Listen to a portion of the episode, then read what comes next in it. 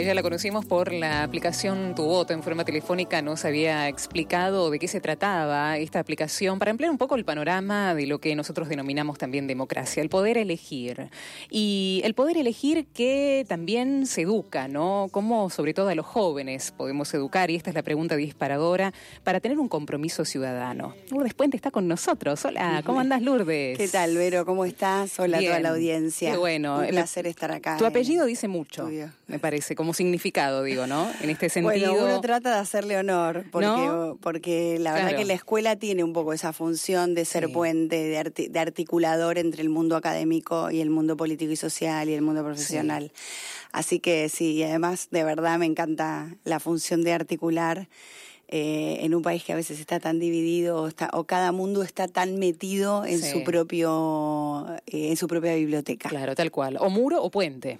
O muro o puente. No, sí, la idea es que seamos puente, mejor puente, mejor puente. Me encanta. Laburás en la UCA, contale a la gente cuál es el sector donde estás trabajando en este momento. Hacíamos un repaso fuera del aire por donde habías pasado y un montón de experiencia, pero la vida hoy te pone aquí en la UCA. Bueno, desde el 2015 estoy dirigiendo lo que se creó en ese momento, que es la Escuela de Política y Gobierno, dentro de las facultades sociales que se estaba recién creando donde se juntaron varias carreras vinculadas a las ciencias sociales, educación, sociología, historia, Relaciones Internacionales y Ciencias Políticas, Comunicación Institucional y Publicidad. Mm. O sea, todas esas carreras se juntaron en una facultad que se llamó de las Ciencias Sociales y se creó, además de, por supuesto, el Instituto de Investigaciones y un laboratorio de medios, porque ahí, ahí también tenemos nuestra radio. Qué bueno. Eh, y nuestro estudio de televisión, un poco para que los alumnos también se capaciten ahí.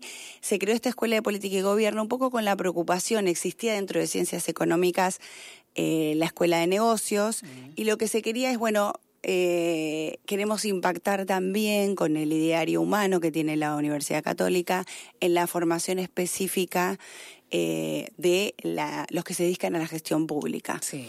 Y, y, bueno, la idea todo lo que es académico está dentro de los departamentos, es decir, las maestrías, los grados y los doctorados están dentro de los departamentos. Pero lo que, lo que hacemos nosotros es usar los conocimientos de los departamentos más los conocimientos que producen los egresados nuestros en la acción. A veces no, no tenemos no, no, egresados, a veces recurrimos a profesores cuando no, no tenemos alguna especialidad. Sí para capacitar con una visión eh, humana eh, a la función pública. Ese es un poco el métier.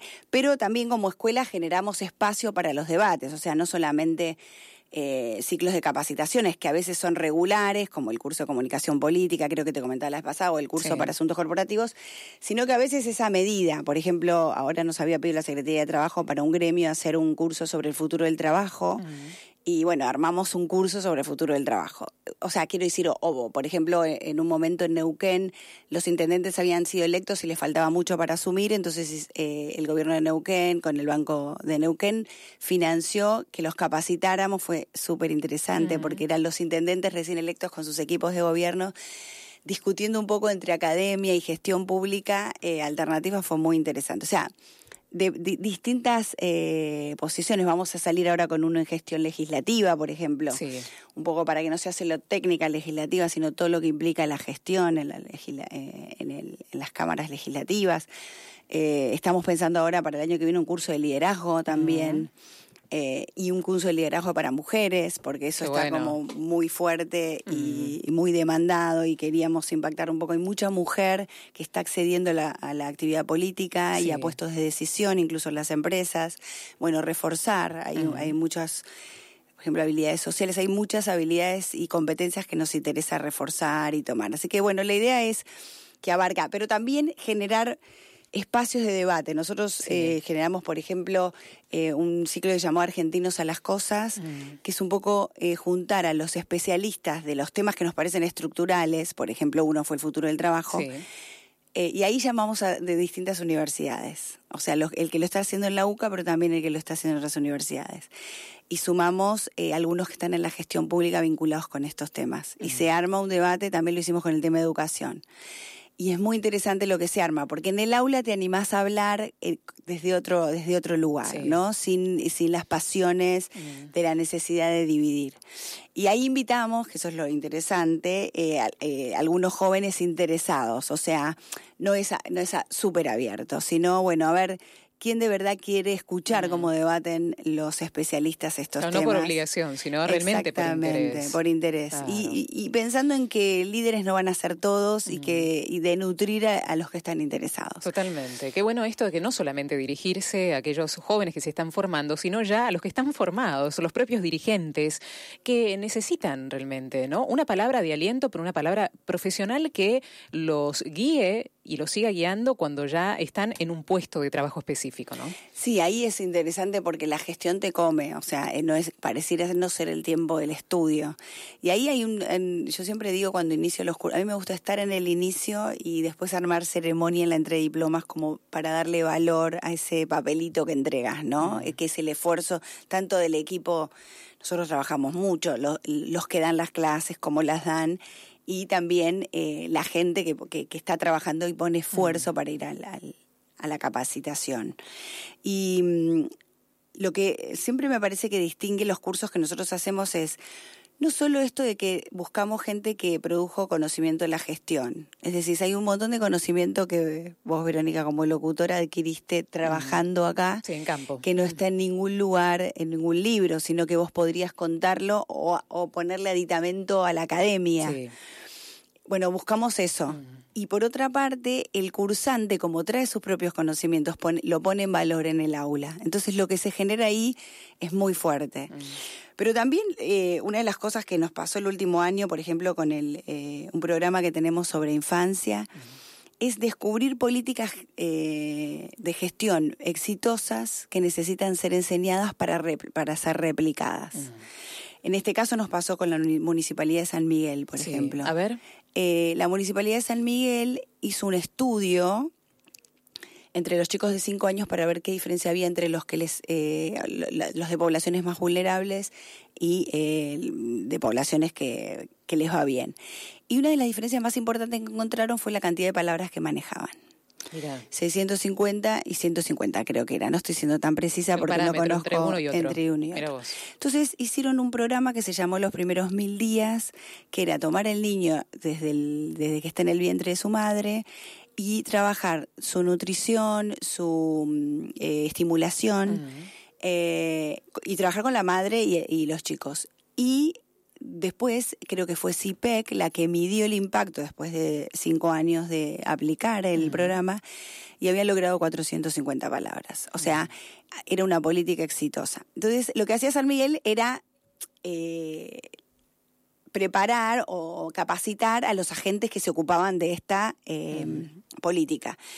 Entonces lo que vimos fue la posibilidad, me lo trajeron los de San Miguel, de replicar esa capacitación para todos los municipios de la provincia o del país, o sea, generar una capacitación, pero además enganchado con un programa, es decir, lograr que el que lo cursara tuviera que presentar el programa para llevarlo a su municipio. Mm. Y si podemos lograr el financiamiento para que el programa se dé en su municipio. Es una manera de multiplicar algo que está siendo exitoso y que tiene impacto real. Está bueno. Y no, no y quedarse con lo competitivo. Ah, lo está haciendo este, entonces yo tengo que hacer lo contrario. No, no, al revés. Era replicar y además en este caso no conseguimos financiamiento y entonces la Municipalidad de San Miguel decidió financiarlo porque el gran problema de estas capacitaciones es quién las financia. A veces la gente la paga. Mm pero a veces eh, el esfuerzo por pagarla te deja muy afuera mucha gente que está trabajando en los municipios, sobre todo en los municipios, que es donde tenés el contacto más directo con la gente y donde puedes tener un impacto eh, real, ¿no? Como pasó con esta política pública. Bueno, como esa nosotros queremos, eh, estamos interesados en generar capacitaciones vinculadas a eso, es decir, algo que siendo exitoso necesita ser replicado. Y bueno, vamos a ver, porque este fue el primer año, la verdad un éxito tremendo, tuvimos que dejar gente afuera. Ah, wow y, estamos por entregar los diplomas ahora, eh, son como 50 los que están cursando. Eh, vamos a ver cómo termina y qué experiencia nos da, pero la verdad es que eso involucró muchos profesores eh, y egresados nuestros que estaban trabajando, algunos ya en la Universidad de San Miguel, otros que sumamos. incluso, bueno, ahí se comprometió mucho también el, secretario de gobierno, porque había sido intendente de San Miguel cuando inició esto, que es Joaquín de la Torre, y entonces él quiso un poco eh, replicar eh, desde, el lugar en el que estaba y movilizar a los municipios de, toda la provincia, pero me parece que esto como experiencia la idea es lograr replicar en todo el país, ¿no? Pero bueno, hay que ver, eso, lo virtual juega ahí un, un, rol que, que, requiere también un esfuerzo. Hacemos una pausa, Lourdes. gracias a Martina también que te está acompañando aquí en los estudios eh, por el esfuerzo de haber venido hasta acá para hablar de estos temas importantes. La música y ya venimos. Me gustan tus ojos azules, me encanta tu pelo que es como una nube que llovido tanto que no tiene nada más que ocultar.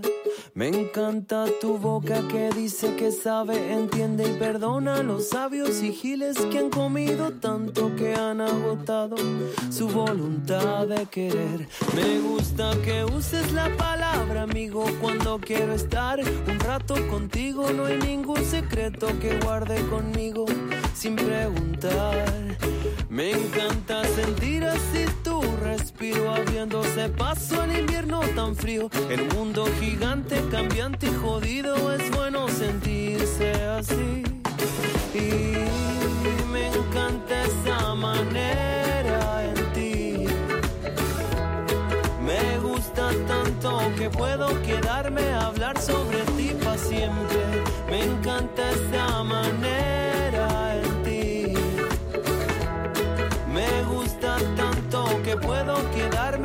sobre ti. Me gustan tus ojos azules, tu mente que acepta las desilusiones. El tiempo que pasa nos va dejando libres para estar mejor. Me encanta la fuerza que tu cuerpo tiene para conseguir lo que tuvo y que quiere. Mujer consecuente ahora y siempre hasta la final.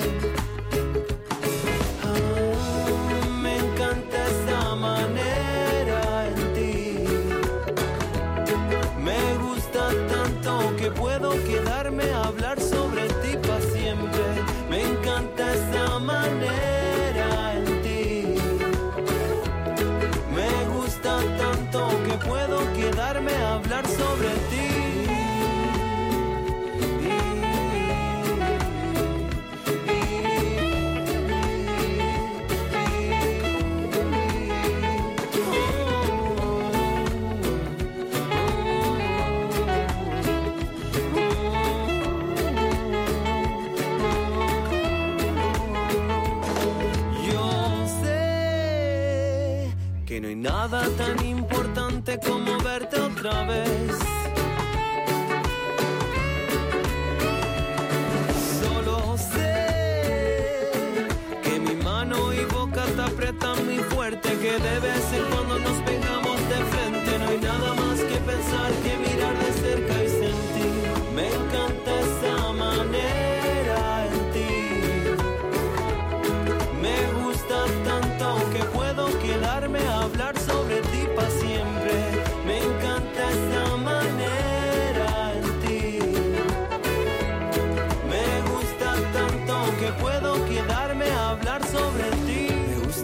Ojos azules, me encanta tu pelo que es como una nube que llovido tanto que no tiene nada más que ocultar.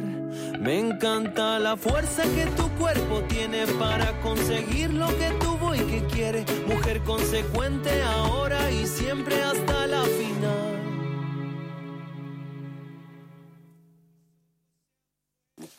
Continuamos hablando con Lunda Espuente, directora de Políticas de Gobierno de la Universidad Católica Argentina. De todos hablamos durante el corte, eh, tantas cosas más que interesantes. Hay algo que, quiero tocar contigo, Lourdes, además de un montón de, temáticas que se me ocurren tocar, ¿no? Pero en la Universidad Católica Argentina sabemos que hay estudiantes que son eh, creyentes y van, ¿no? Porque son eh, católicos, pero otros no. ¿Cómo se liga esto de la política y también la fe? ¿O cómo lo tratan ustedes? Porque vos hablabas de formar a personas con valores humanos, y esto engloba cualquier religión, ¿no? ¿Lo tratan de esta manera? ¿Y cómo hacen para las personas que dicen la fe y la política no se mezclan? ¿Qué mm. tenés que responder al respecto? Bueno, es un tema interesante, pero es muy del siglo XXI. Yo creo que es el gran desafío. O sea, el siglo XX fue un siglo de discurso único. Entonces vos te embanderabas en una posición y, y la defendías incluso una ideología, una religión. Hoy el signo es la diversidad. Y eso es un gran desafío para los que tenemos creencias, porque eh, tenemos que animar a convivir con otros que piensan distinto. Y todo esto, cuando vos vas a los debates, que yo he presenciado algunos muy interesantes de filosofía y es complejo, porque en realidad vos lo que crees, crees que es la verdad. Entonces, admitir te pone en un lugar relativista admitir otra verdad. Entonces, pero eh, la construcción de la sociedad se hace con los distintos, o sea, ya no existe una sociedad pura de un, mismo valor. Entonces, ¿qué valores son los que podemos sostener? Por eso yo creo que lo que nos une es la defensa de, la persona humana. Eh, porque eso te pone por encima de los materialistas, por encima de, o sea, e, e, el, centro es el hombre. Nosotros creemos que el hombre es trascendente eh, y por eso eso le da también algo, un plus diferente en relación, por ahí nosotros lo vemos más desde, la, eh, desde lo espiritual, pero vos puedes comulgar con mucha gente que lo ve desde el lado humano en, relación a los otros. Entonces, eh, la trascendencia es yo no soy, no es yo solo, es con otros, ¿no? Y, buscar una, una mirada ahí. Pero, pero sí convive, porque la política, primero que la política es el es eh, la política surge porque el hombre vive en comunidad, ¿no? Para conducir esa comunidad desde sus orígenes. Entonces, eh, por supuesto que comulgan. Lo que pasa que la gran dificultad de la política hoy es que tiene articular intereses y mm. miradas muy distintas. Entonces, siempre te coloca en un lugar complejo a la hora de enfrentarte con quien se embandera muy fuerte con los valores.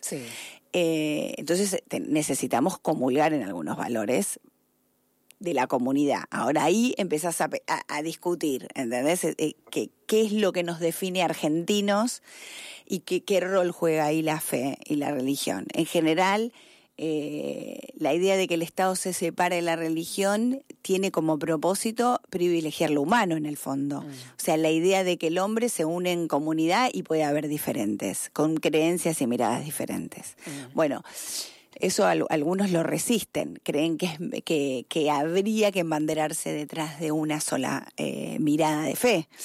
Eh, yo creo que el, siglo XXI está interpelando todo el tiempo eso, mm. sobre todo porque para los valores católicos eh, y cristianos hay mucho mucho ser humano descartado en lo que está pasando en el mundo hoy y hay mucho campo para trabajar en la defensa del ser humano.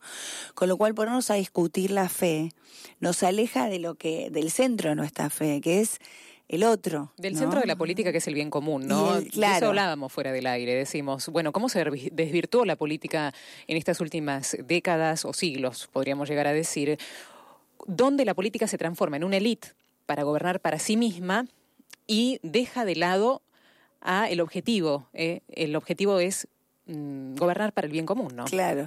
Yo creo que está delegitimado eh, el, como digo yo siempre, el vivir juntos. Es decir, hay como una idea, creo que lo hablábamos la vez pasada, de que los que les va muy bien no le no creen que le den nada a ese vivir juntos. Mm. Y los excluidos no se sienten parte ni contenidos por ese vivir juntos. No hay algo que recree lo que nosotros creemos que vale la pena recrear. Y entonces eso sumado a una clase política que está más preocupada por el espacio que por el proceso, en palabras de Francisco, es decir, que le importa más el espacio que ocupa que el proceso de toda esa comunidad. Y, se volvió en una casta que, que, defiende sus propios intereses y no está mirando los intereses del conjunto. Entonces empuja sus propios intereses con el resto creo que eso ha divorciado mucho la clase política de, la sociedad civil. Por eso las sociedades civiles en todo el mundo se están expresando como se están expresando, mm.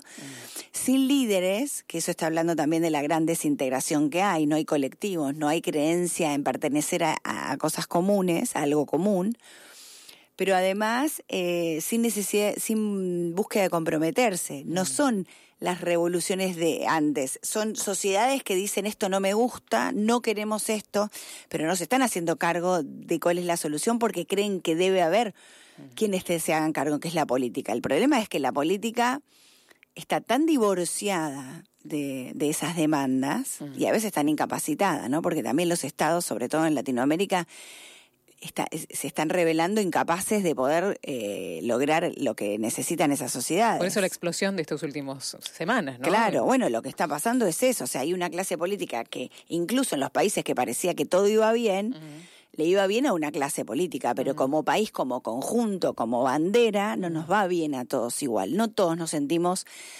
del país que vos decís eh, pertenecer. ¿Cómo hacemos que todos se sientan parte de eso y sientan que tienen que poner para ese lugar? Mm. Y yo creo que eso es lo que de alguna manera está en crisis. Está en crisis la representatividad, o sea, los que están en ese parlamento no me están representando. Y está en crisis también la capacidad de dar respuestas a lo que la sociedad está demandando. Y me parece que es interesante esta, eh, esta sociedad que se está expresando y yo creo que Argentina tiene una ventaja en relación a los otros países de Latinoamérica y es que a pesar de todo lo críticos que somos como nosotros con nosotros mismos, la idea de lo colectivo, del vivir con el otro está muy fuerte. Aún está. Está fuerte y por eso nos organizamos. Mm. Entonces vos vas en cualquier parte del país y hay un club de barrio donde alguien se siente que pertenece y en el que pone empeño y que hace cosas. Hay un centro barrial, eh, hay un grupo, hay una cooperativa. O sea, los argentinos tenemos muy fuerte esa idea. Las organizaciones intermedias tienen fuerza. Y ahí hay liderazgos. Eh, vos lo ves en los movimientos sociales, incluso en las organizaciones. Puede ser que estén en crisis esos liderazgos, pero existe, hay riqueza y hay posibilidad de interlocutar con alguien que los represente. Sí, de diferentes niveles, ¿no? Porque no está tan marcado el nivel bajo, el nivel medio, el nivel claro. como que se puede elaborar un poco más en conjunto. Se puede trabajar más, creo que hay, eh, hay una idea colectiva. Lo que falta es recrear el, el Argentina más fuerte. Y cuando digo eso es que cuando en las mesas, por eso se está hablando de recrear el Consejo Económico, económico y social, porque eh, ya no es trabajadores y empresarios, hay una riqueza mucho más grande en la sociedad, hay eh, la academia, las ONG, mm. eh, los movimientos sociales. Hay un montón de actores que no, se está agotando la decisión en lo político y en el Parlamento. Entonces, ¿cómo incorporás esas miradas para decisiones que los tocan eh, sin que vayan a esa mesa a sacar algo, sino a decir, bueno, a ver, para lograr esto, Aportamos. ¿qué podemos poner desde el sindicalismo, desde los movimientos sociales y los, por supuesto a los que les va mejor, cuál va a ser nuestro aporte? Yo siempre decía, por ejemplo, con la emergencia alimentaria que se votó, mm. ¿qué votamos? Mm. ¿Quién votó?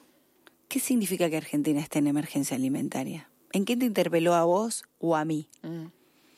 O sea, decidimos en el Parlamento que estamos en emergencia alimentaria. En lo práctico es, autorizamos al Poder Ejecutivo a dar más partidas para alimento. No sé ni cómo se controlan, por otra parte, ¿no? Sí. Y en la emergencia alimentaria, ¿qué tienen para decir los empresarios? ¿Qué van a hacer? ¿Los sindicalistas?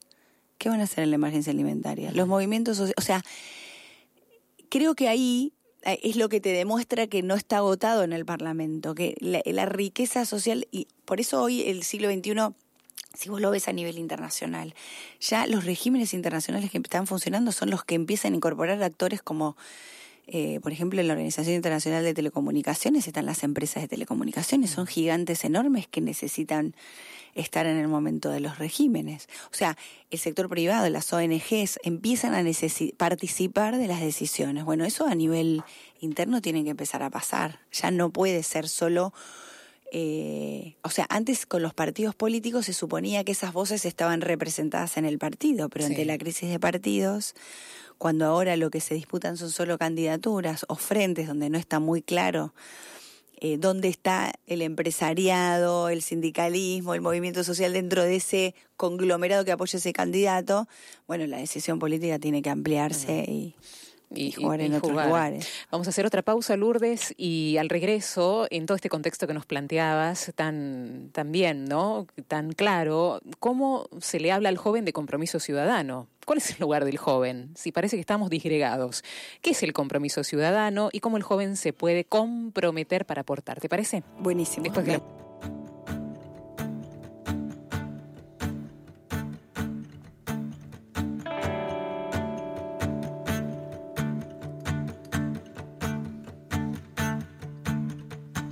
Al sur del atardecer, siento que te despedís. Se cae el día y no sé si te estoy cantando a vos o me estoy cantando a mí. Hoy tengo miedo a perder, a que no pase más nada el miedo más natural cantar mi serenata y que no abras la ventana. No sé si llueve si tengo toda la lluvia en los ojos. Yo siempre hablé de ser libre, pero como me cuesta el despojo. Sé que si vos no venís, no sé a dónde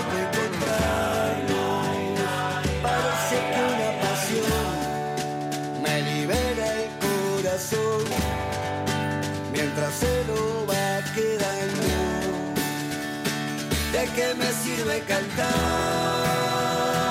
Porque será que insisto, como buscando un lugar donde rebote mi voz y me confirme que existo. No hay nada más natural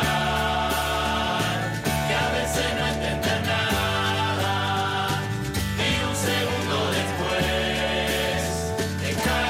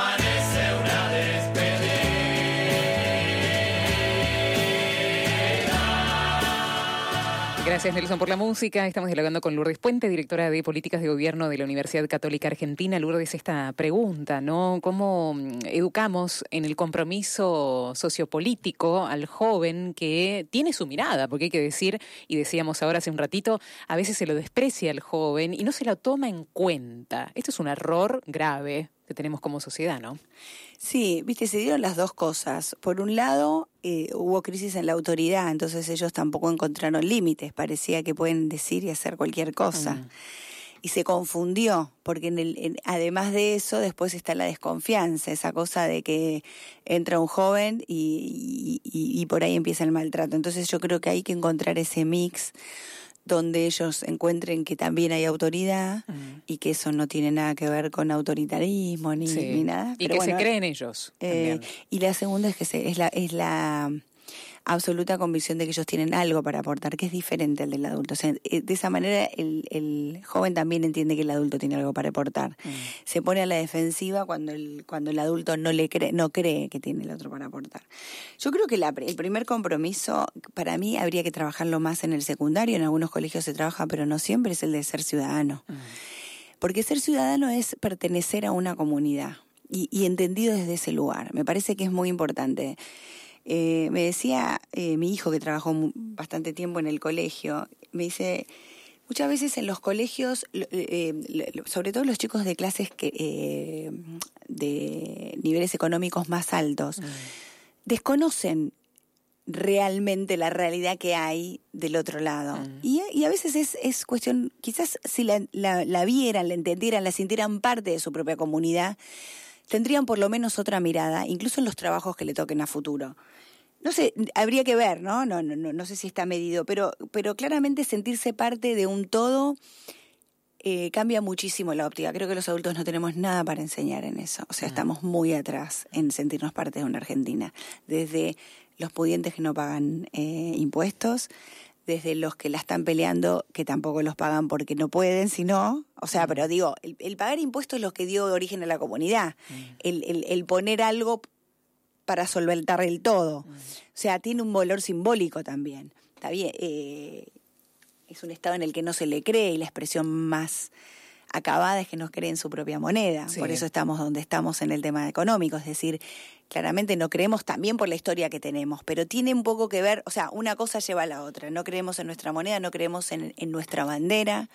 salvo cuando jugamos al fútbol. Mm. Entonces, eh, me, me, parece que la idea de pertenecer a un pueblo, de ser, eh, te compromete. Mira, yo doy el ejemplo, yo voy una vez por mes a, un, a una organización barrial tremenda que se llama Las Juanas. En eh, Ituzaingó, que son mujeres que te diría de, de, escaso nivel económico, pero que empezaron a descubrir que había eh, chicos con hambre, entonces empezaron a generar bingos y actividades para juntar plata para las de comer. Hoy se organizaron mucho mejor, van logrando algún, alguna ayuda y armaron algo bastante interesante. Y a mí me llamó mucho la atención, estábamos tratando de hablar esto del tema de la política, y yo, ellas me contaron que para organizarse tenían normas.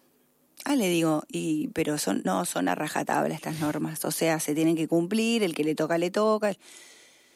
¿Y qué pasa si no se cumple? No, no, se tienen que cumplir porque, bueno, esas son las normas que nosotros deberíamos tener a nivel local. Yo les decía, ¿no? A nivel de su ciudad, a nivel Y cumplir. Que... Claro, que cuando no cumplís vas contra la comunidad. normas tenemos, pero la cuestión es cómo la cumplimos. pero no las cumplimos porque no creemos que van a favor nuestro. Ellas saben que sin esas normas funcionan mal, mm. Porque lo ven en lo concreto. Mm. Si vos no crees que las normas están hechas para para, a favor tuyo. O sea, vos parás en rojo porque sabés que esa norma es a favor tuyo. ¿Entendés?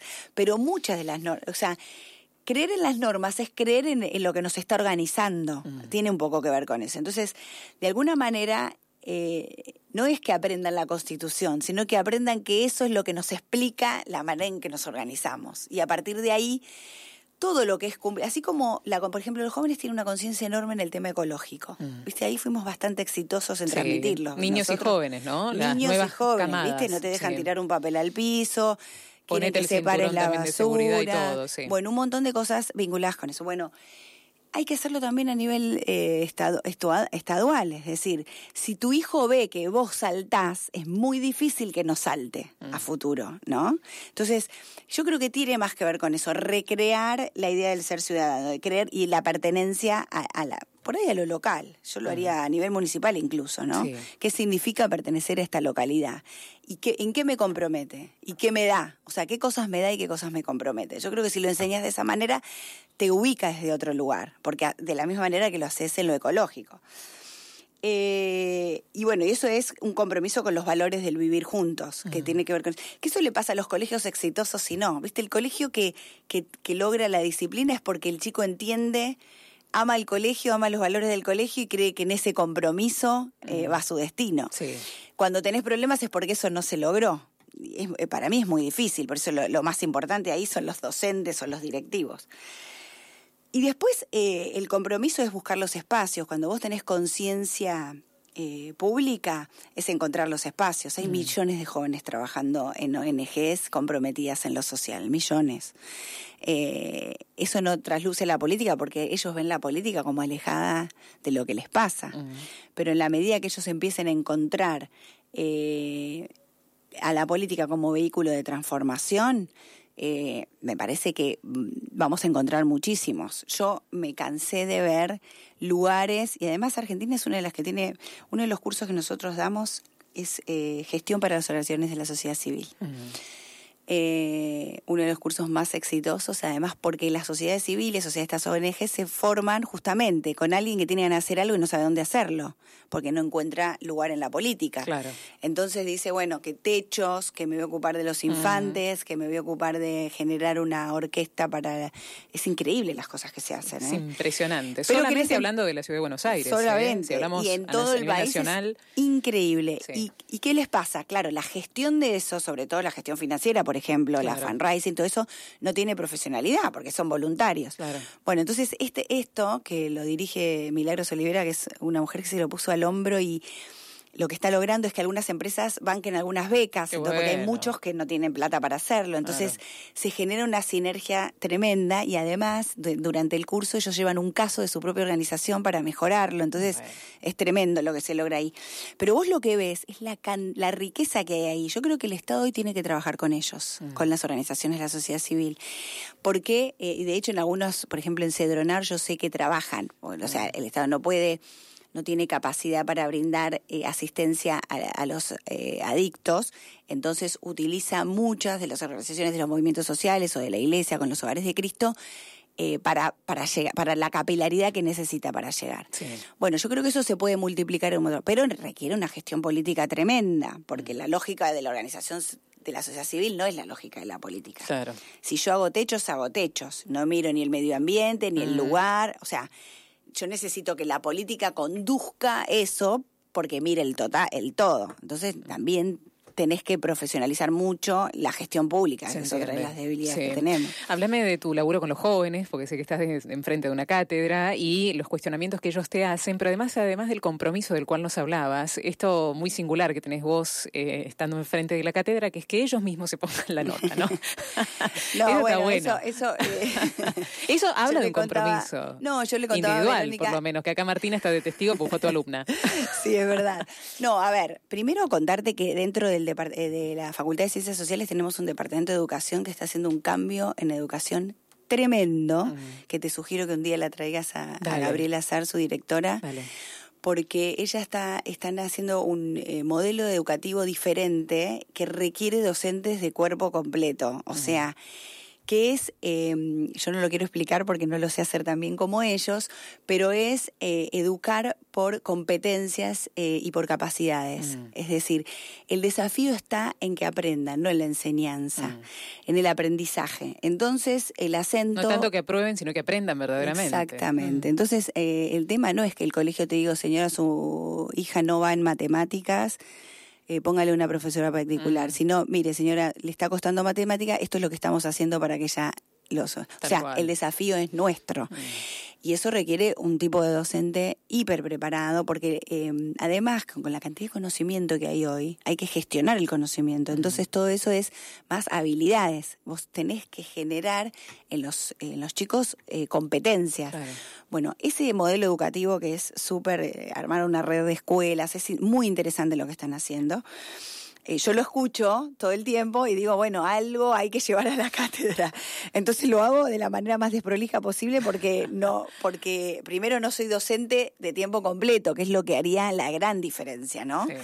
Porque te, pero lo que sí creo que, em, sobre todo en el grado, los chicos llegan, em, yo creo que tienen muchas capacidades que hay que eh, explotar Mm. y que es muy difícil por, por el tiempo que vos tenés con los chicos, no tenés tanto tiempo. Pero sí creo que están capacitados eh, para autoevaluarse. Autoevaluarse es una de las competencias que eh, entiendo que este modelo implica. Y entonces yo, hay una de las notas que digo, bueno, el concepto no lo voy a poner yo, lo van a poner ustedes. Y ustedes van a decir si la presencia en la clase, si la participación y si la eh, el seguimiento de un tema, que ellos llevan un tema durante el cuarto eh, trimestre, ¿cómo lo llevaron? Entonces pónganse una nota y justifiquenla. Y bueno, sabes, en general eh, es muy difícil. O sea, ¿quién se va a mentir? Claro, ¿por qué se van a mentir? O sea, primero es la nota de concepto, no es la definitiva, pero además eso también les genera una mirada de ellos de ellos mismos, que es muy importante para aprender. O sea, el aprendizaje requiere también una mirada tuya de vos mismo, porque necesitas cierta seguridad para, para salir al mundo. Me parece que eh, pero bueno, yo no me quiero meter en el tema educativo, que no es mi especialidad, pero sí me parece que, eh, que la enseñanza, por eso eh, banco tanto lo que están haciendo en el Departamento de Educación, me parece que la enseñanza tiene que cambiar porque los chicos hoy acceden a mucha información. Entonces, cómo abordar esa información requiere competencias que no son solo enciclopédicas, digo. No hay que esquivarle el bulto al conocimiento. pero lo tienen un clic de distancia. Pero está un clic, ¿entendés? Entonces, pero bueno, ¿qué clic y cómo, cómo ir al clic es un poco el desafío y me parece que ahí hay unos cambios tremendos. El siglo XXI viene con la tecnología, con unos cambios que de verdad eh, creo que en 10 años vamos hablando de otra cosa. Entonces, bueno, ¿cómo preparás esos chicos para el cambio? Es un gran desafío. Como conclusión y como resumen, hablando de compromiso ciudadano para con los jóvenes, ¿qué concepto querés dejar claro, Lourdes? A mí me encanta lo que dice Francisco, que es hagan lío. Pero hagan lío, yo siempre pienso que, eh, que los jóvenes necesitan el desafío, ¿no?